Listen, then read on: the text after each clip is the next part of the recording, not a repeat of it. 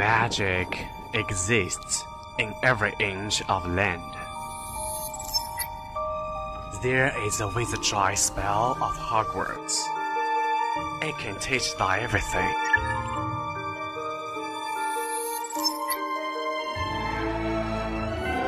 But the spell disappeared completely. Fly to the wings into thin air.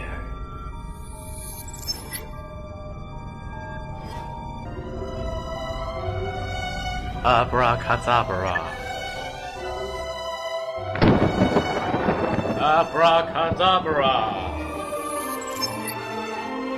Abracadabra. Hakuna Matata!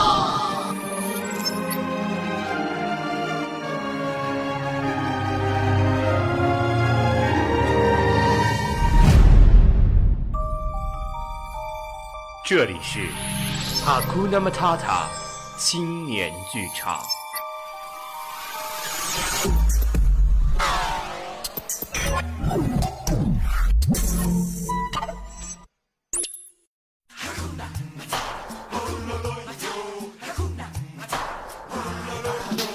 Hello，大家好，欢迎在每周三的晚间收听我们的哈库纳马塔塔青年剧场，我是图图。我是嘎嘣儿。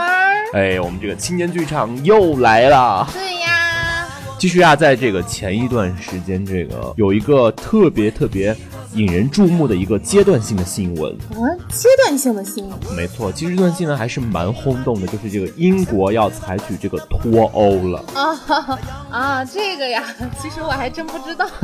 其实，嗯、这这个这件事情在整个欧洲，甚至是整个全球都有一定的这个影响力。啊由此，我们引发了一个关键词，就是英国王室。啊，其实谈到英国，很多人都会想到这个英国的王室，因为对，因为这个整个英国王室，嗯，给人一种，特别是对于我们中国的这个整个民众来说，是一种童话般的存在，是不是？对呀、对对对，然后感觉很小的时候看那种动画片啊，对，比如说这个格林童话，嗯，还有这个《一千零一夜》，其实这里边很多的这个童话故事都涉及到了这个王对王子啊，什么晚宴啊。那么其实这个英国王室就呃可以说是百分之八十的还原了整个童话故事。对，说到这个灰姑娘，有我们的这个戴安娜王妃，戴安娜，对她其实就是可以称之为是这个灰姑娘的一位女性的这样一种存在了。真的好羡慕啊！好，我们先不多聊，马上进入我们的周谈话中间，一起来聊一聊英国王室那些事儿。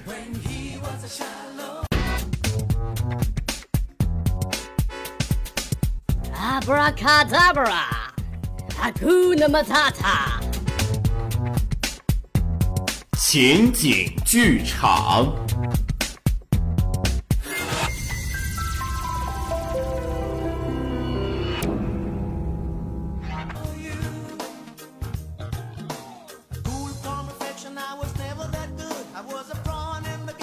欢迎来到哈库纳马塔塔青年剧场周谈化妆间。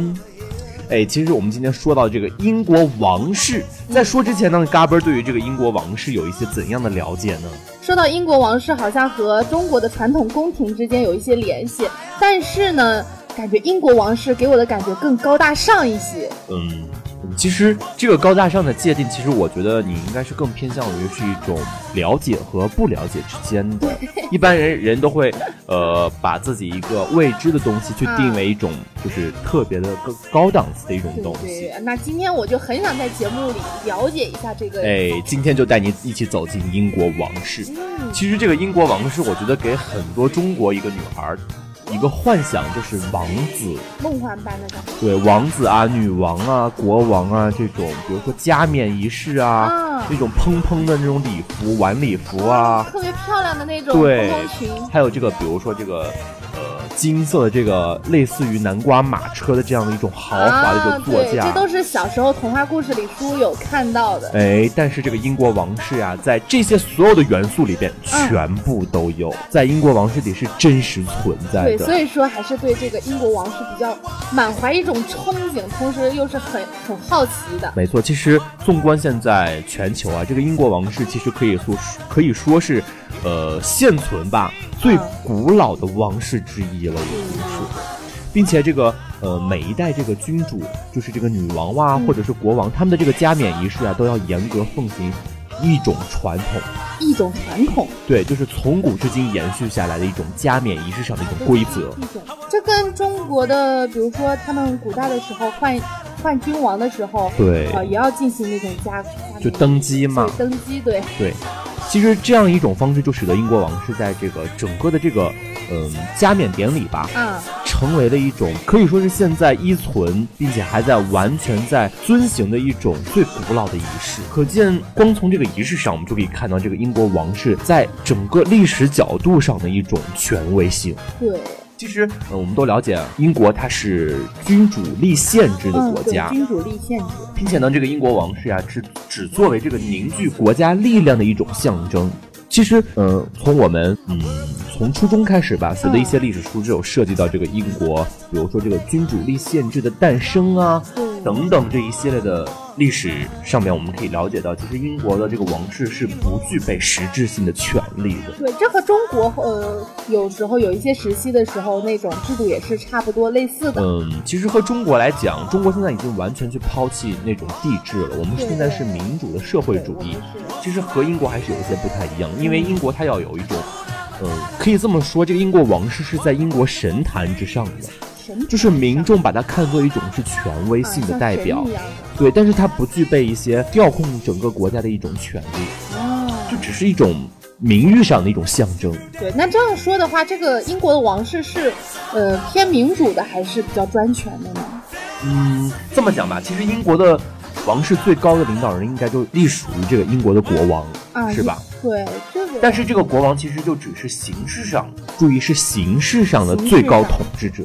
对，那其实实质上的一些实质上，其实这个英国的领导人是首相，首相、对，这就像是、啊呃总统一样，总统啊，他们称之为首相，并且这个首相呀其实是通过民选产生的，但是这个国王是要通过世袭来完成的。哦是这样，那其实就是把一种现代民主的一个制度跟以前的时候那种对，有一个很好的结合。对是一种结合的一种制度。那么这个英国国王其实在整个行政上充当一种什么角色呢？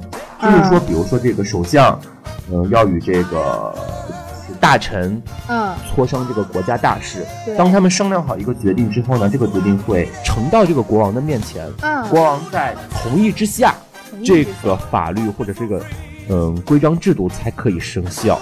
对，那如果是国王同意了，然后那个首相不同意怎么办？所以这就是问题存在之一，所以导致嗯现在英国王室已经失去权力了。所以就是。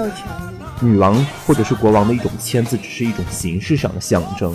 哦，那其实那这个王室它的存在还有没有意义呢？我觉得嗯，就像是人们的一种信仰吧。啊，一种信仰。对，是这个呃坚持国家团结的一种力量。对，也是啊。其实也说白了，也是整个国家的一种形象上的一种代表。对对对，那这样说起来，还是呃这样的一个制度，其实对一个国家的人民来说，还是其实挺有挺有效的。对，其实呃，整个英国王朝的这个更迭，其实还是经过了很坎坷的一段历史。对。比如说，英国光从王朝算起，嗯。第一个王朝是这个西萨克森王朝，对，再之后呢是这个诺曼底王朝。嗯。而在这个诺曼底王朝之中呢，其实有这个，比如说我们很熟悉的这个诺曼底王朝的建立，还有这个，比如说威廉一世，威没错，威廉一世，呃，这个编制了这个土地赋税调查书，这都是在英国历史上比较有名的一些历史事件。对对对，再往后呢，其实就是这个金雀花王朝金雀。花王朝，哇，这个王朝听起来名字就，哎呀，感觉跟中国又有点像了同时呢，在这个王朝比较有名的是这个威斯敏斯特条例，啊这！是一个什么什么条例威斯敏斯特条例。啊？英国现在有一个教堂叫做威斯敏斯特大教堂。啊那么这个教堂呢，其实是，嗯，比如说这个君王的这个加冕仪式，啊还有这个王子的这个结婚仪式，啊其实都是在威斯敏斯特来举行的。啊！啊，这就跟古代中国古代的那个宫殿殿堂差不多。嗯，差不多吧。但是这个威斯敏斯特在整个英国一个王室中的地位还是蛮高的。啊，再之后呢，其实经历的是这个兰开斯特王朝还有这个约克王朝。啊再之后呢是这个都邑王朝，啊还有其实除了这个都邑王朝，它有一个特别有名的历史事件是这个亨利八世的女儿，也就是伊丽莎白一世。伊丽莎白一世。对，就是之前的第一代女王伊丽莎白第一代女王，就是在这个时期出生的。再之后呢，就是我们比较熟悉的斯图亚特王朝，嗯，这在历史书也是很常见的。对，还有就是这个，再之后是汉诺威王朝，汉诺威。没错，再之后是这个哥达王朝，还有这个最后的温莎王朝。温莎王朝是从一九一七年一直延续到今天今天的。哇，感觉这个它的这个朝代历史还是挺有一段历史的。没错，其实总结来说，这个英国王朝，嗯，可以说经过了非常多这个王朝的洗礼。对，但是其实实际上，这个后王朝之间都或多或少，或者是或近或远，都有一些这个整体的一种血缘关系。对对对，并且啊，这个王室成员之间的这个血亲关系也从来没有中断过。从来没有中断。也就是说到现在也还是这个王朝也还是存在的。嗯，可以这么说，就是现在这个女王伊丽莎白二世，她依然延续了第一代君王的血缘。哦，就是贵族血统。对，这个血统一直延续至今，不像我们这个，比如说中国，它在经历这个，比如说，呃，明清之间这样一种转换的时候，嗯，它会有血缘关系的转化。对对对，比如说明朝姓这个朱，朱啊然后到了唐朝可能就姓李，哦，就是这样一种血缘上的一种更迭。哦，原来是这样。其实我的历史不是特别好，所以看出来。对听你说这些的时候，我觉得哎呀，哇，好长知识啊！其实说到这些，我们其实更有兴趣的还是对于现在温莎王朝整个一个权力上的统治者，就是这个伊丽莎白二世。伊丽莎白二世是的，啊，其实说到这个伊丽莎白二世，其实我们中国人对于她更普遍的一种了解是从这个伦敦奥运会开始伦敦。奥运会因为伦敦奥运会开幕式上有一个镜头是这个英国女王从直升飞机上跳下来，哇然后空降到这个整个比赛的降落到这个伦敦碗之中。哇，太梦幻了！就是这，我觉得这个应该是大部分人对于英国女王的第一次比较直观和深入的一种了解。其实在，呃二零一二年的这个伦敦奥运会开幕式上，女王就和这个零零七的扮演者詹姆斯邦德，詹姆斯邦德？对他的这个扮演者丹尼尔克雷格就合演了一场戏，就就是我刚才给你讲的这个情节，女王跳直升飞机的这一刹那，其实是惊艳了许多现场的观众，对对对包括是一些在看直播中的一些其他的观众。对，。光听你这么说，就感觉哎，还是挺惊艳的，好像就是仙女下凡的那种感觉，不，其实它延续的还是一种很酷的一种风格，很酷有一种零零七的电影的一种即视感。啊！其实，在整个影片当中呢，这个詹姆斯邦德驾车前往这个女王的居所白金汉宫，嗯邀请女王乘坐直升飞机去参加这个零二幺幺二年的这个伦敦的奥运开幕式。随后，女王呢就从这个飞机上，呃，直升飞机上跳下来，空降到现场。其实，嗯，当然是用这个替身演的了，不可能是女王自己去跳。但是其实前面的戏份全部都是女王亲自上阵，哇，包括女王的那只很出名的柯基狗，柯基狗，对，啊女王的那只爱犬柯基嘛，也是亲自出镜。所以这次女王，大家调侃说这个女王也是做了一回这个帮女郎啊。帮女了，其实英国这个电影《零零七》在英国电影中还是占了相当大的一部分比重。对对对，那么其实我们呃不谈什么英国的历史，我们来讲讲整个英国王室有哪些有意思的事情。啊，听到说这个趣事儿啊，有意思的事儿，我还是比较感兴趣的。说到那个历史，我简直是一头雾水，就感觉听图图算一种科普吧。对听图图就一直在娓娓道来，我觉得哎呀特别长知识哦，原来是这样哦，原来是那样。其实呃，我们今天集中把这个有趣的故事先集中在这个英国女王伊丽莎白二世身上。啊，那么这个伊丽莎白二世女王呢，其实我们不要小看她啊，她真的是一个特别特别有能力的一个女性的代表。嗯，对，比如说这个女王在，由于她这个年轻的时候呀，参加过二战。哇，她还参加过二战呢。对，暂且不说参加参战的这个经历啊，嗯，光说这个女王身上的技能啊，就是多到让人不可想象。对，技能其实这个女王她不光会修理机器，啊，她还会开这个军用卡车，哇，还会玩枪。我的天哪，这简直就是偶像中的偶像。对，其实已经完全符合这个《零零七》中邦女郎的这样一种形象特色对了。对对，其实关于英国女王还有一件比较让人觉得很有意思的事儿，就是英国女王是皇室里边最早使用邮件的人。哦，这么走在，他不仅走在这个科技的前沿，他还走在这个 fashion 的前沿。就是走在科技的前沿。其实这个英国女王，呃，嗯，我们你刚才提到这个 fashion 嘛，就是时尚，英国女王在一些穿搭方面也是很有自己独到的一种性格。啊。因为整个英国女王，比如说在出访其他国家呀，嗯。或者在出席一些自己国家的一些公开活动之上，嗯。英国女王大部分都会有有一种整体纯色的形象来出镜，比如说有红色、绿色，嗯。或者是这个橙色。女王很偏爱这种就是特别鲜艳的颜色，而且一穿就是一整套，啊，就包括帽子啊、上衣啊、裙子啊，永远都是一样的颜色。而且它它这个伞也是特别有名，它这个伞因为英国经常下雨嘛，它是这个属于属于海洋性气候所以它这个雨水较多，所以英国女王一般出出去会带一把伞，而这个伞呢会根据她当天这个服装的颜色来配，哇，所以就比如说我今天穿了一身红，她就会配一个红色的伞红色的。伞对，所以这个老太太就特别的有意思，你知道吗？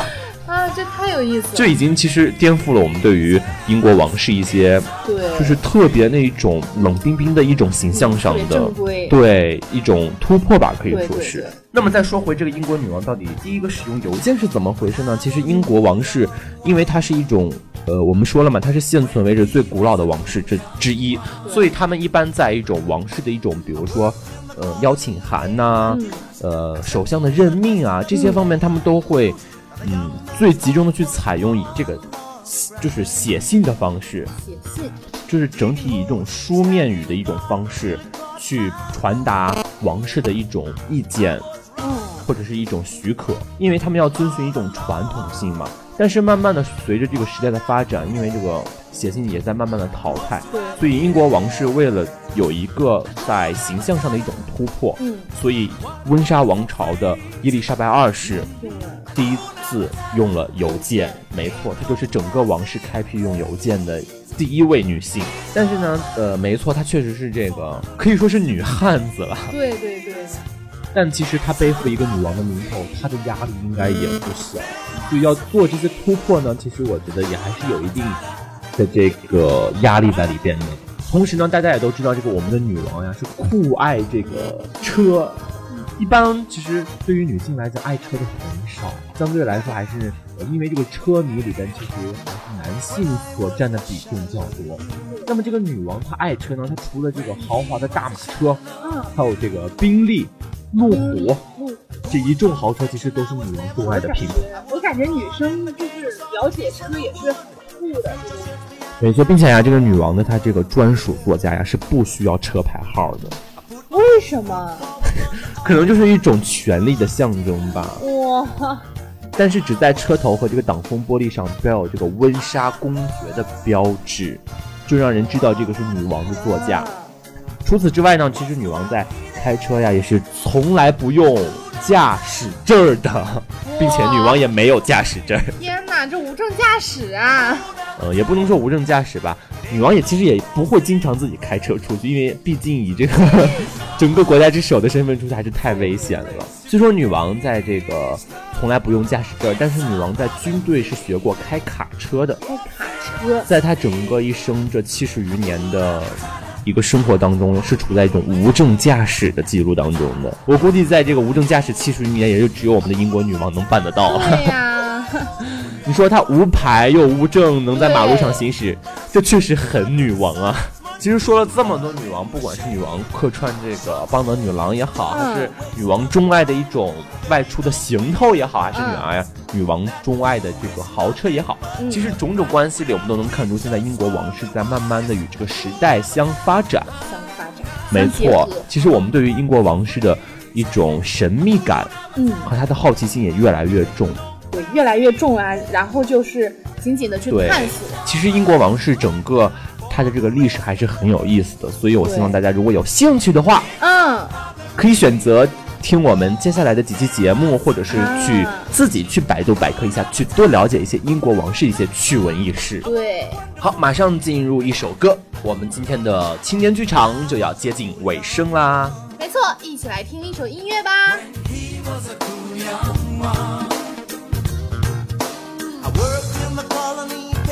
accused, accepting without question the